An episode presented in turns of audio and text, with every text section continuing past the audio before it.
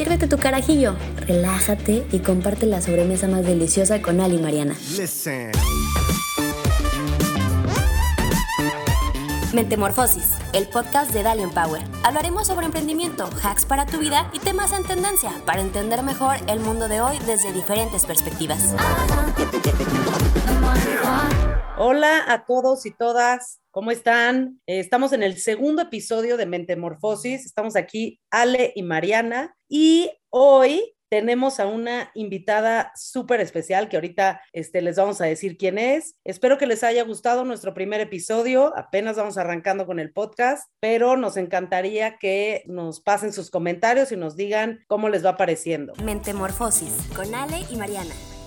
Estamos muy emocionadas para este capítulo tener a Bárbara González Briseño con nosotros. Bárbara yo la conozco hace un par de años, a Ale bastante más que yo, pero acaba de ser nombrada de entre las 50 personas que están transformando a México por la revista Quién. Bárbara es la directora de finanzas de Bitso, la startup mexicana de criptomonedas, y ella nos va a platicar un poquito más a fondo de esto y vamos a poder conocer mucho más a fondo a Bárbara.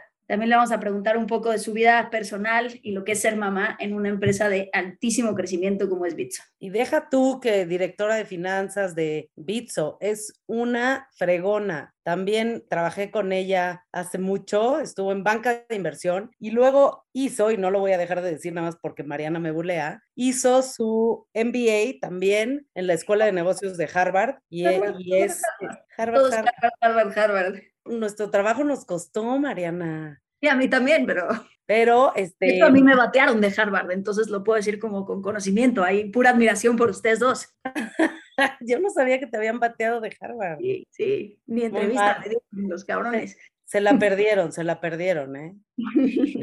Pero, este, Bárbara hizo un MBA en el extranjero y luego llegó a tomar esta posición de CFO en Bitso, que es ya un super unicornio mexicano del cual estamos muy orgullosos y sobre todo orgullosas, orgullosísimas de que Bárbara, junto con su equipo, hizo el último levantamiento de capital que le dio ya el título de unicornio a Bitso. Entonces, una pregona. Mil gracias por acompañarnos, Bárbara. No, bueno, o sea, después de esa introducción de con puros laureles de mis amigas, qué honor estar aquí. De por sí me siento súper honrada de estar con dos grandes amigas, mis dos CEOs favoritas y bueno, una Shark. O sea, me siento como invitada a un lugar de celebridades. No sé qué hice para merecer este honor, pero muy contenta de estar aquí con ustedes y platicarles. Y bueno, gracias por todas las flores. Obvio. Merecidas. No son solo por amistad, son muy merecidas. Eh, muy merecidas. Y yo siento que todavía vas a tener muchos logros más por venir porque eres jovencísima. ¿Cuántos años tienes, Barbs? 31. 31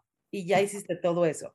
Bueno, ¿qué te vamos a pedir? Queríamos tener una expertaza como tú para que nos explicaras, como si fuéramos literal niñas de primaria, que bueno, Mariana a veces todavía es por cómo me bulea, pero como si fuéramos niñas de primaria, ¿qué son las criptomonedas? ¿Y qué es todo este rollo que, del cual este, no entendemos todavía bien? Ya sé que ya lo deberíamos entender, pero que nos explicaras cómo funcionan y que nos hables de Bitso. ¿Qué es Bitso? Cabe resaltar que Ale lleva siendo mi amiga demasiados años como para que todavía no entienda ese tema. Entonces me da mucha vergüenza porque algo mal estoy haciendo. Mariana va mucho más avanzada que Ale en su entendimiento del, del ecosistema. Entonces espero que hoy podamos explicarlo con manzanas para que hoy sí nos ganemos ya la comprensión de Ale sobre qué es el, qué es el ecosistema de cripto y, y qué es blockchain, ¿no? Sí, bueno, también cuéntanos eso, ¿qué es el blockchain? Ale de entrada sigue pensando que blockchain puede operar en, por sí mismo, entonces le digo que es como de, del 2000, entonces vamos a platicarles un poquito este, de cómo funciona. El ecosistema de cripto y toda la parte de, de cripto y blockchain nace a raíz de la crisis del 2008 y 2009 que hubo en todo el mundo y nace con el white paper de una persona anónima que se llama Satoshi Nakamoto, que hoy en día nadie sabe quién es, nadie sabe si es una persona, si son múltiples personas, si es mujer, hombre, de qué nacionalidad es, cómo se identifica, no sabemos nada. Lo único que sabemos es que publicó este papel. Es como, es como Banksy. Un poquito más secreto que Banksy.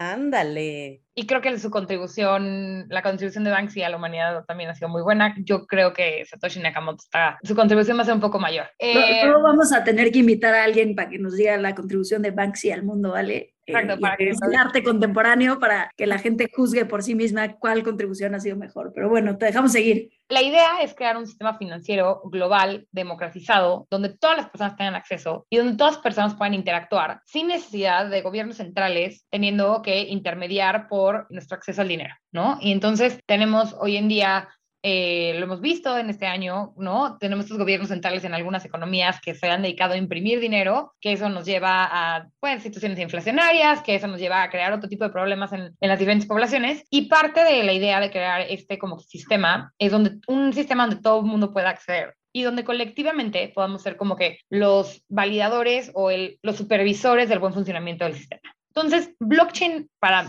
la manera en la que yo lo explico de la forma más sencilla, y es mía, tal vez muchos se morirían de, de, escuchar mi explicación, pero yo lo veo como una, una red de incentivos. Entonces, la idea es crear ese nuevo sistema financiero sobre una red de que mantenga a todo el mundo incentivado de querer continuar validando ese sistema financiero y dándole como soporte para que pueda operar. Entonces, Imagínense que ustedes dos van a interactuar, van a querer hacer una transacción. Y Mariana le quiere vender unos lentes a Ale y, va y le vende sus lentes y Ale no le Ale los quiere, Ale los quiere comprar. Ale me quiere pagar en panqués. Ale le dice a Mariana que lo va a pagar, que le va a mandar los panqués y no se los paga. Y entonces no le paga. Y entonces Mariana dice, Ale, nadie vio que Ale me iba a pagar, entonces no tengo manera de reclamarle a Ale que me debe porque pues fue una transacción ella y yo. Entonces pasan meses y Ale pierde sus lentes y quiere tener más pares de lentes. Entonces le dice, Mariana, mándame otros lentes. Me dice, sí, pero esta vez no te los puedo dar porque necesito a alguien que valide que te estoy dando los lentes para que me pagues con los panes que me prometiste. Entonces me invitan a mí y me dicen como que ven, ven a ser la supervisora de la transacción. Y yo tengo muchísimas cosas que hacer, entonces no tengo ningún incentivo para ser partícipe de su transacción. Entonces lo que dicen es, bueno, te vamos a remunerar por ser una validadora de mi transacción.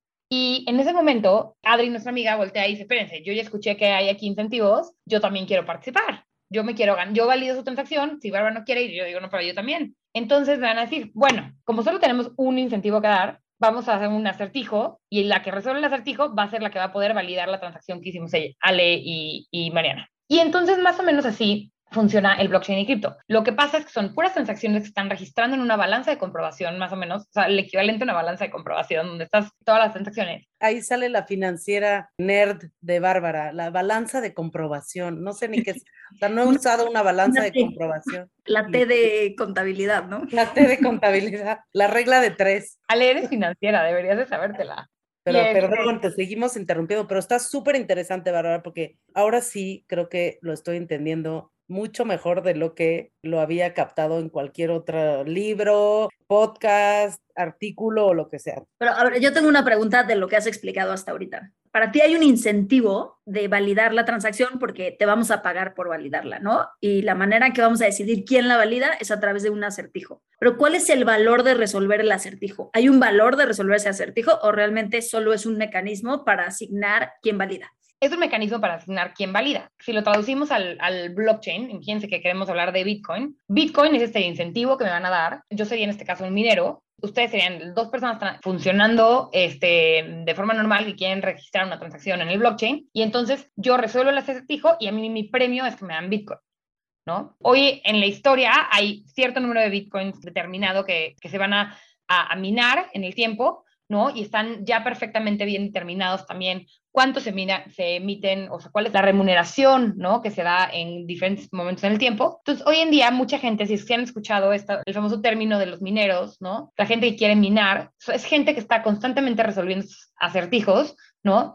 y está obteniendo Bitcoin como remuneración. Y es la manera en la que Bitcoin se emite, ¿no? No es un gobierno central diciendo, ah, pues yo quiero imprimir dinero, sino que más bien es este mecanismo. Y estos mineros funcionan como el primer puente, como que introducir los Bitcoins al mercado. ¿No? Porque ellos son, luego van y quieren vender los bitcoins o, empiezan a hacer transacciones con ellos, etcétera. Oye, Barbs, antes de que continúes, hay un número, entonces dices que hay un número ya determinado y limitado de bitcoins que se van a emitir en, en la vida de, de eh, esta moneda y así. ¿Cuál es ese número y en cuántos vamos ahorita, como para entender el contexto? Sí, el número total son 21 millones de Bitcoin. Hoy en día vamos arriba de 18 millones de Bitcoin. Tú dirías, bueno, falta, falta bien poquito para que lleguemos a los 21. La realidad es que como está programado desde el principio, es que en el tiempo se va cortando las recompensas. Entonces, en realidad todavía nos faltan muchísimas, muchísimas décadas para que podamos ver que terminen de emitir los Bitcoins, porque con el tiempo se va reduciendo el tamaño de la recompensa. Y eso obedece a que cada vez tiene mucho más validez el sistema, ¿no? Oferta y demanda, ya no necesitas darles una recompensa tan grande a la gente para incentivarla que sea validadora, ¿no? Al principio eran recompensas enormes y cada vez se van haciendo más chiquitas. Mentemorfosis. Y yo tengo otra pregunta por aquí. Como el origen de las criptomonedas es este tema de descentralizar, ¿no? Que nos platicabas. Pero al final, como las criptomonedas la inventó un grupo de personas, no sabemos quién exactamente, pero como quién decide si en lugar de cuando ya vayamos a llegar a los 21 millones de bitcoins, si queremos que sean 3 o 10 millones más. ¿Y por qué tenemos la certeza de que no va a suceder eso y no va a haber un evento inflacionario como pudiera haber en los bancos centrales que emiten papel? Bueno, regresándome a Satoshi Nakamoto, no sabemos quién inventó esto. No sabemos si es un grupo, no sabemos si es una persona, no sabemos quién es. Y todo esto ya está codificado todo esto que les acabo de explicar no es manual, ¿no? Es, es, poder computacional como que muy avanzado y todo está determinado desde ahorita. Entonces, la red como está, como funciona, es que justo esta, esta, el blockchain, son la cadena de bloques, es que cada transacción se registra en esta balanza y la balanza en sí, cada bloque, se vuelve una transacción en, la en el siguiente bloque. Y eso hace que tú no puedas regresar en el tiempo a cambiar las reglas, porque las reglas están escritas desde el principio y ya están reflejadas en absolutamente todos los bloques de la cadena. Entonces, hoy en día, no nada más las reglas del número de, de, bitcoins que se van a emitir en, el tiempo, pero cualquier otra transacción que se registra en el blockchain, ya es imposible irla a cambiar, porque tienes este sistema descentralizado que es un registro distribuido que permite que las contrapartes interactúen y todos los validadores, poder computacional en todas partes del mundo, que están como que validando el sistema de forma constante y están supervisando que no, que no haya nadie que pueda atentar contra la red. Entonces, por eso no se pueden cambiar las reglas y por eso sí sabemos que va a haber como que 21 millones y que ya no se van a poder emitir nunca más. Ok, y vamos a decir que te compro eso y que sí, las reglas están hechas y todo está perfecto y las transacciones validan eso, etcétera. Pero estamos hablando de una moneda, ¿no? Que es Bitcoin. Al final del día, hoy existen miles de criptomonedas. De hecho, platicábamos que con la fama del juego del calamar, surgió una criptomoneda, creció creo que dos mil millones por ciento en cuestión de una semana y pues el que creó esta criptomoneda estafó a los que compraron la criptomoneda, se tomó su lana y se largó, ¿no? Em, entonces te diría, hay dos, dos preguntas en esto. Uno es, ¿Cómo sabemos que las otras criptomonedas, Ethereum, Ripple, etcétera, que hay muchas muy establecidas y que de hecho puedes tradear en Bitso y ahorita nos platicas de eso. ¿Cómo sabemos que esas no van a tener episodios inflacionarios como el de Bitcoin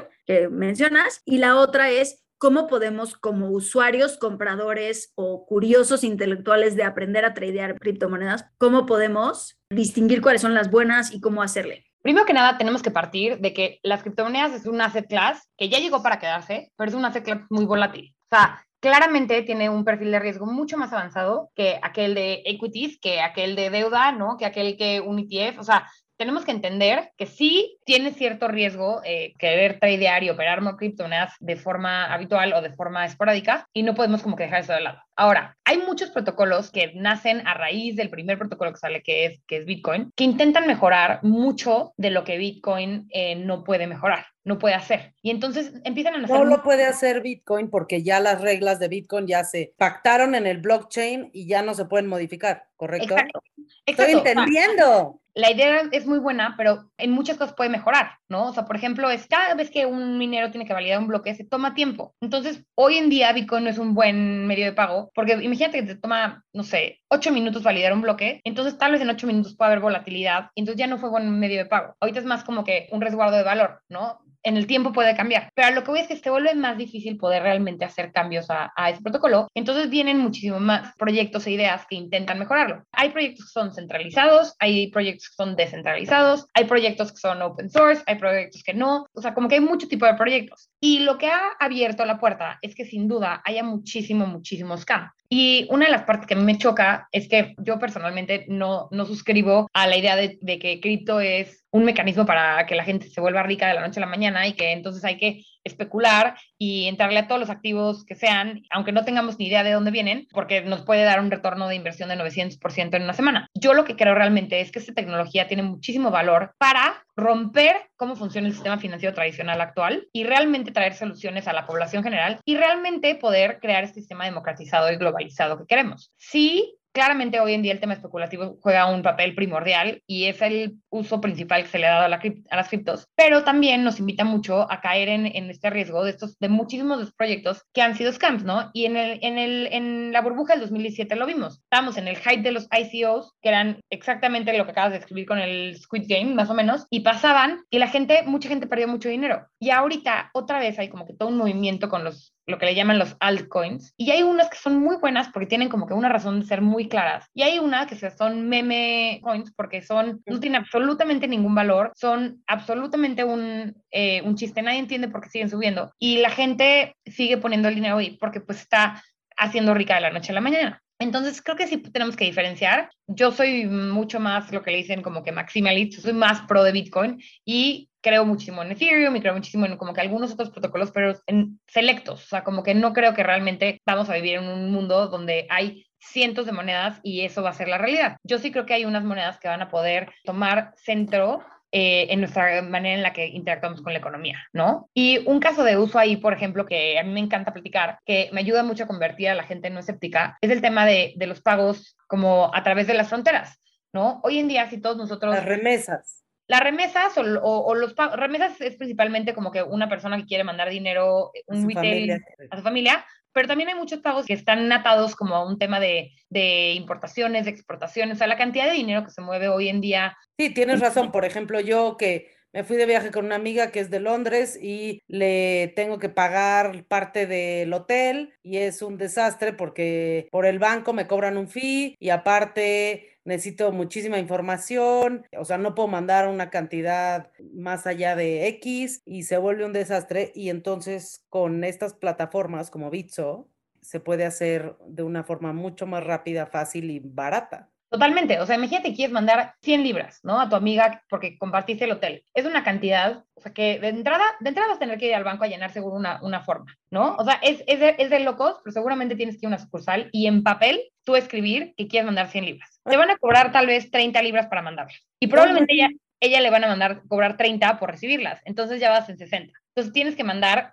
160 para que le lleguen las 100 libras. Y entonces se va a tardar 5 días tu pago porque como sabes, o sea, los bancos no están conectados, no es como que tu banco aquí en México tiene la conexión con todos los bancos del mundo, sino que existe lo que se llama la banca corresponsal, o sea, nuestros bancos locales tienen convenios con bancos en diferentes partes del mundo, muchos en Estados Unidos, que luego ellos tienen convenios con otros bancos. Y entonces vamos mandando el dinero y de aquí que llega fueron cinco días, el dinero te costó carísimo, fue súper poco eficiente, tú no sabes cuándo le llegó, no sabes si te va a rebotar, chance rebota. Y en cambio con cripto lo puedes hacer en un minuto. O sea, es una locura.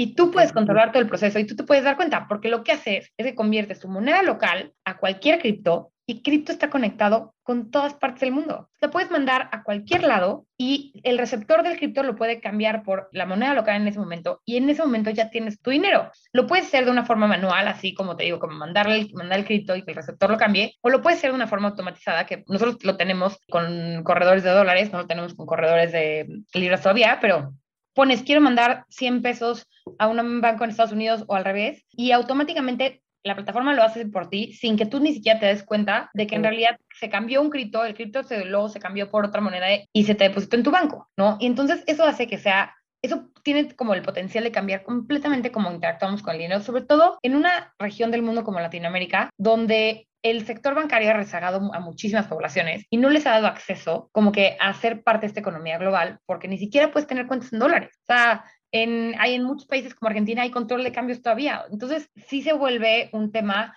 de muchísima apertura y muchísima libertad financiera a tanta gente.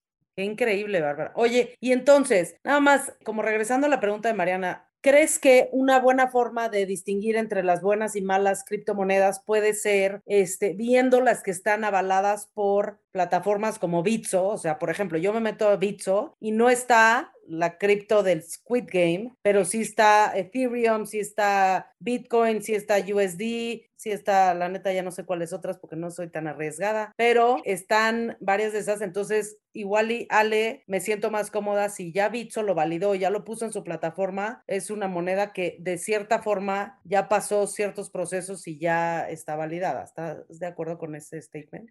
Sí, yo creo que podría ser una, un buen marco de referencia. O sea, hoy hay muchos exchanges que cuentan con muchísima regulación, que cuentan con muchísima supervisión y que realmente están haciendo lo mejor por el usuario y que tienen como que toda una serie de protocolos de seguridad para custodia, para eh, prevención de lavado de dinero, para conocer a su cliente, que sí hacen que sea una experiencia mucho más protegida. A ver, obviamente yo les voy a vender Bitso, pero también hay muchos otros exchanges que también lo hacen. Pero luego también hay toda una serie de plataformas que no cuentan con este oversight, que te dan acceso probablemente a muchísimo más monedas y que muy probablemente no cuenten con ningún respaldo. Y entonces ahí sí, yo tendría muchísimo cuidado en, pues, ser partícipe en esas plataformas, porque entonces puedes estar mucho más eh, expuesto a tener una situación de esas. ¿Y cómo podemos saber cuáles son las que están apegadas a regulación? ¿Como lo dicen en sus páginas? O... Sí, o sea, por ejemplo, toda la parte de cripto y la parte de fiat está regulada y entonces tenemos una, hay un, hasta por regulación hay una serie de avisos que tenemos que dar dentro de términos y condiciones,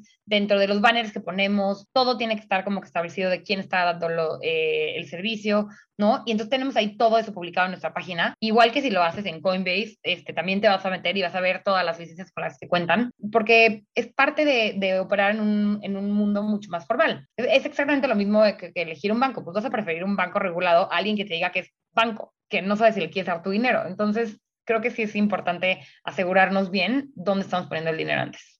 Va, creo que a mí me quedó claro cómo escoger monedas. Esperemos que Ale ya por lo menos aprenda a entender qué es cripto, blockchain y no quiera hacer preguntas muy de, cero, Ale.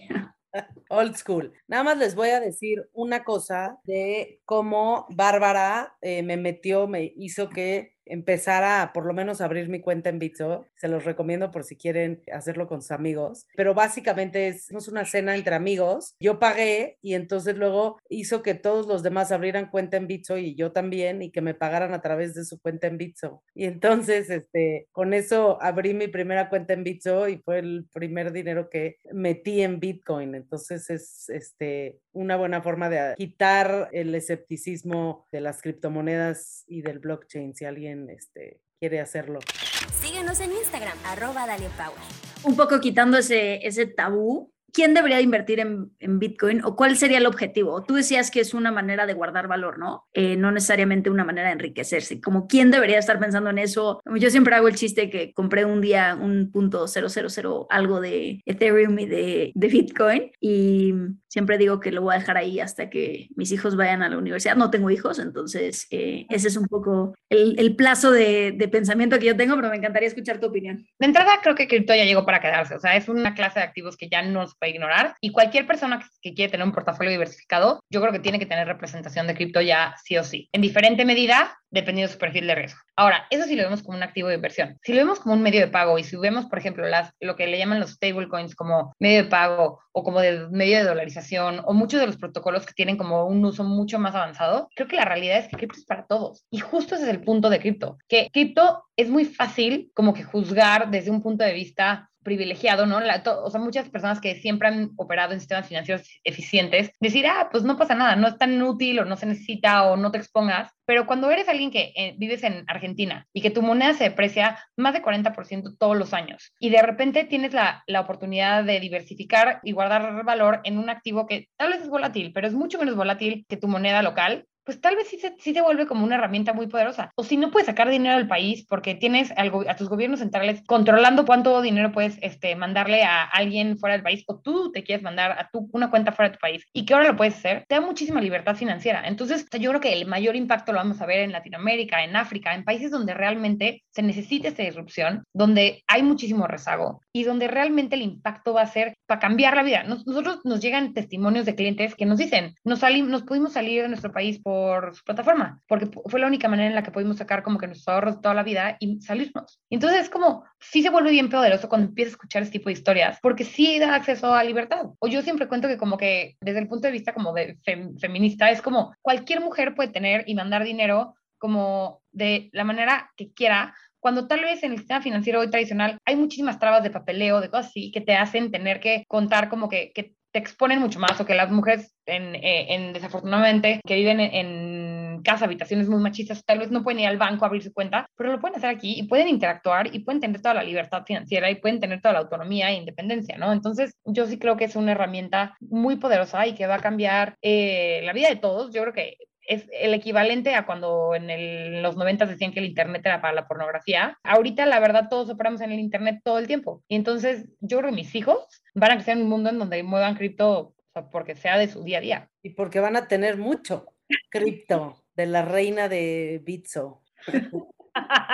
no, que lo trabajen. Increíble conversación, Bárbara. Muchas gracias por la clase, la lección de toda esta revolución. Te voy a hacer examen, Alita. Sí, al final le haces las preguntas. Pero, Bárbara, justo tocaste del mundo que van a vivir tus hijos. Entonces, saliéndonos ya un poco de la clase técnica que nos acabas de dar de lo que son las criptomonedas, nos encantaría conocer, bueno, te conocemos un poquito, pero nos encantaría que nuestra audiencia te conozca un poquito más del lado personal, ¿no? Embarazada de tu primer hijo, logras un gran levantamiento para Bitso embarazada de tu segundo hijo, levantas y consigues ya la evaluación de 2.2, no sé bien el timeline, pero algo por ahí, 2.2 billón, pues eres parte del equipo de liderazgo de una de las startups con mayor futuro, si no es que la que tiene mayor futuro, que yo siempre se lo digo a Bárbara, pero bueno, ¿cómo logras poner como tu huella en la cultura de Bitso? Como un poco, ¿cómo le haces? Eh, teniendo dos hijos, teniendo una pareja que trabaja. Y odio la pregunta porque se me hace muy machista, pero del balance, pero bueno, ¿cómo logras congeniar estas dos cosas? Mira, hemos platicado este, tú y yo muchas veces como que de, el hacer el centro de la conversación el tema de las mujeres, todo porque tenemos que movernos de eso, pero la realidad es que sigue siendo nuestra realidad. Y a mí me ha servido mucho también cuando me puedo identificar con gente que veo que, que, lo está logrando y que me inspira. Y entonces como que también creo que tenemos una responsabilidad como que de contar nuestro lado de la historia para poder llegar a más gente y como que a mí me encanta que, que la siguiente generación pueda ver y decir como que, ah, no, sí se puede, ¿no? Sí se puede romper paradigmas, sí se puede tenerlo todo, ¿no? Y, todo lo que uno quiere. Y no es fácil, y hay muchísimo trabajo por atrás, y creo que la triste realidad de ser mujer es que tienes que trabajar el doble y me encantaría decir que no, que no es cierto, pero yo sí, por lo menos en mi caso ha sido que yo sí siento que he tenido que trabajar el doble para como que demostrar el valor que, que puedo aportar y, para ganarme mi lugar en la mesa. Pero soy muy afortunada porque creo que todo parte del el punto de que amo ambos aspectos de mi vida. Amo mi trabajo con todo mi corazón. O sea, realmente creo que estoy siendo un agente de cambio como yo, o sea, no nada más yo, Bárbara, en la organización, pero como que realmente estamos todos los de siendo un agente de, agentes de cambio en esta manera en la que interactuamos con, con, el sistema financiero. Y sí creo, hay como que esta idea romántica de que estamos cambiando el mundo, que me ayuda mucho a pararme todos los días y decir, quiero ir a trabajar.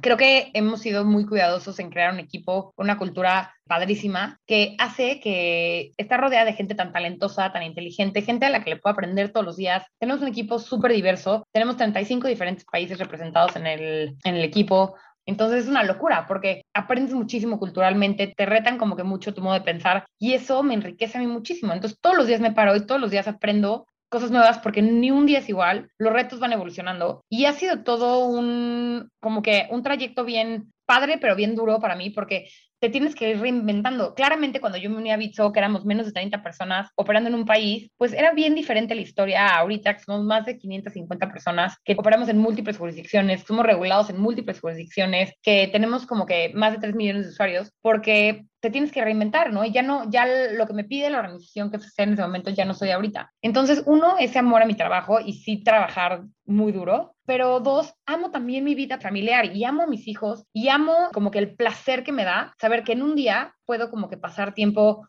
con mis hijos y pasar tiempo desarrollándome profesionalmente y que acabo el día como que sintiéndome muy balanceada, ¿no? La palabra balance. Y tal vez me, me, me toma sacrificios, ¿no? Y no me siento orgullosa, pero tal vez no hago ejercicio como quisiera hacer ejercicio. O tal vez ya no leo como me gustaría leer o no tengo tiempo de escuchar este podcast como Ale que escuchas muchísimos que me encanta, ¿no? O sea, me fascinarían hacer muchas cosas personales, pero tal vez sí he aprendido como que a saber que tengo que sacrificar. Y es muy duro porque soy hoy en día la única mujer en el equipo de liderazgo y eso me pesa. Me pesa porque creo que no es no quiero que sea por diseño, o sea, bueno, no es por diseño, pero es lo que es. Y quiero que realmente poder influir cambio en la organización para que muchísimas mujeres vean que pueden crecer, ¿no? Estoy súper metida en todos los temas como de, de igualdad, de diversidad dentro de la compañía, porque es una causa que la tengo demasiado cercana a mi corazón y que realmente quiero como ayudar a abrir camino y, y poner un buen ejemplo para otras mujeres y otros hombres de cómo debe ser la interacción como que en, en, una compañía que es muy distinta a la que, con la que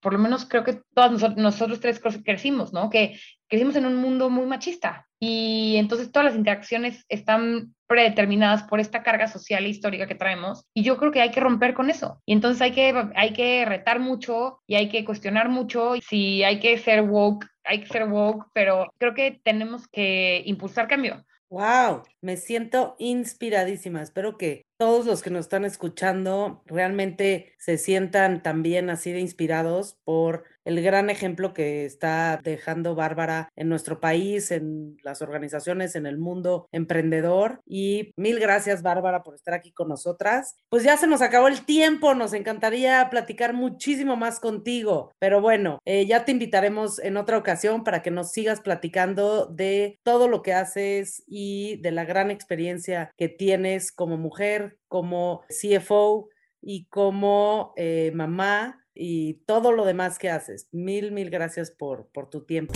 Síguenos en LinkedIn. Estamos como Dalian Power. Y ya nada más cerramos con las recomendaciones de la semana. Bárbara, siempre hacemos recomendaciones. ¿Qué le quieres recomendar esta semana a toda nuestra audiencia, a todos los que nos escuchan? Puede ser de lo que se te antoje, de lo que quieras, de lo que traigas en la mente. Mentemorfosis. Te necesito junto a mí,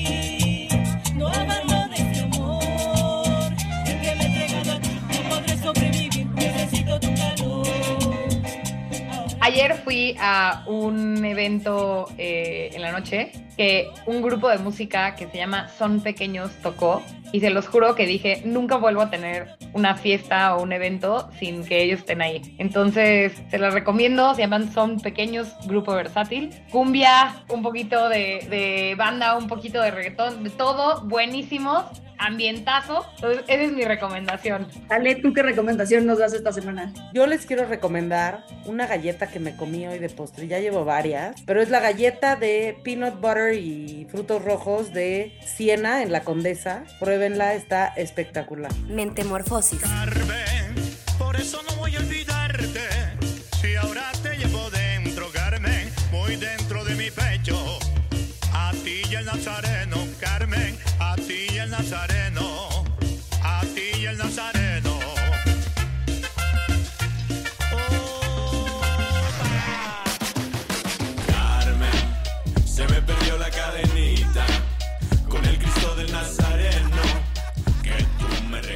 les quiero recomendar un disco que escuché que me pareció de lo más Disco. Y dices que yo soy del 2000, Bárbara. No, no, no, Mariana, disco, o sea, en- entrada, ¿dónde, ¿dónde lo puedes escuchar? un disco, lo escuché en Spotify, relájense tantito. O sea, Eh, pero ¿Saben qué? Ya nos va a contar qué les iba a No, sí, ya, cuéntanos, cuéntanos. ¿Cuál? La Sonora Dinamita, pero tiene un disco, una colección de canciones, si prefieren, con artistas modernos. Y entonces está muy chingón. Ubican la canción de Carmen, se me cayó la cadenita. Creo que se llama Sí. La Cadenita. Con Sabino, el rapero. Escúchenla, les va a gustar. Voy a escuchar el disco en mi Discman, En tu Walkman. en Walkman. Oigan, pues gracias a las dos, gracias Bárbara, Mariana y a todos los que nos escucharon. No se pierdan el próximo episodio de Mentemorfosis que salen cada semana en Spotify. Carmen, pero me queda tu retrato, el lindo pañuelito blanco y el rizo de tus cabellos, Carmen. el- Ali y Mariana te esperan en el siguiente episodio de Mentemorfosis para seguir formando opiniones de valor. Listen. Mentemorfosis. Compártelo y únete a Dalian Power. Gracias por escucharnos.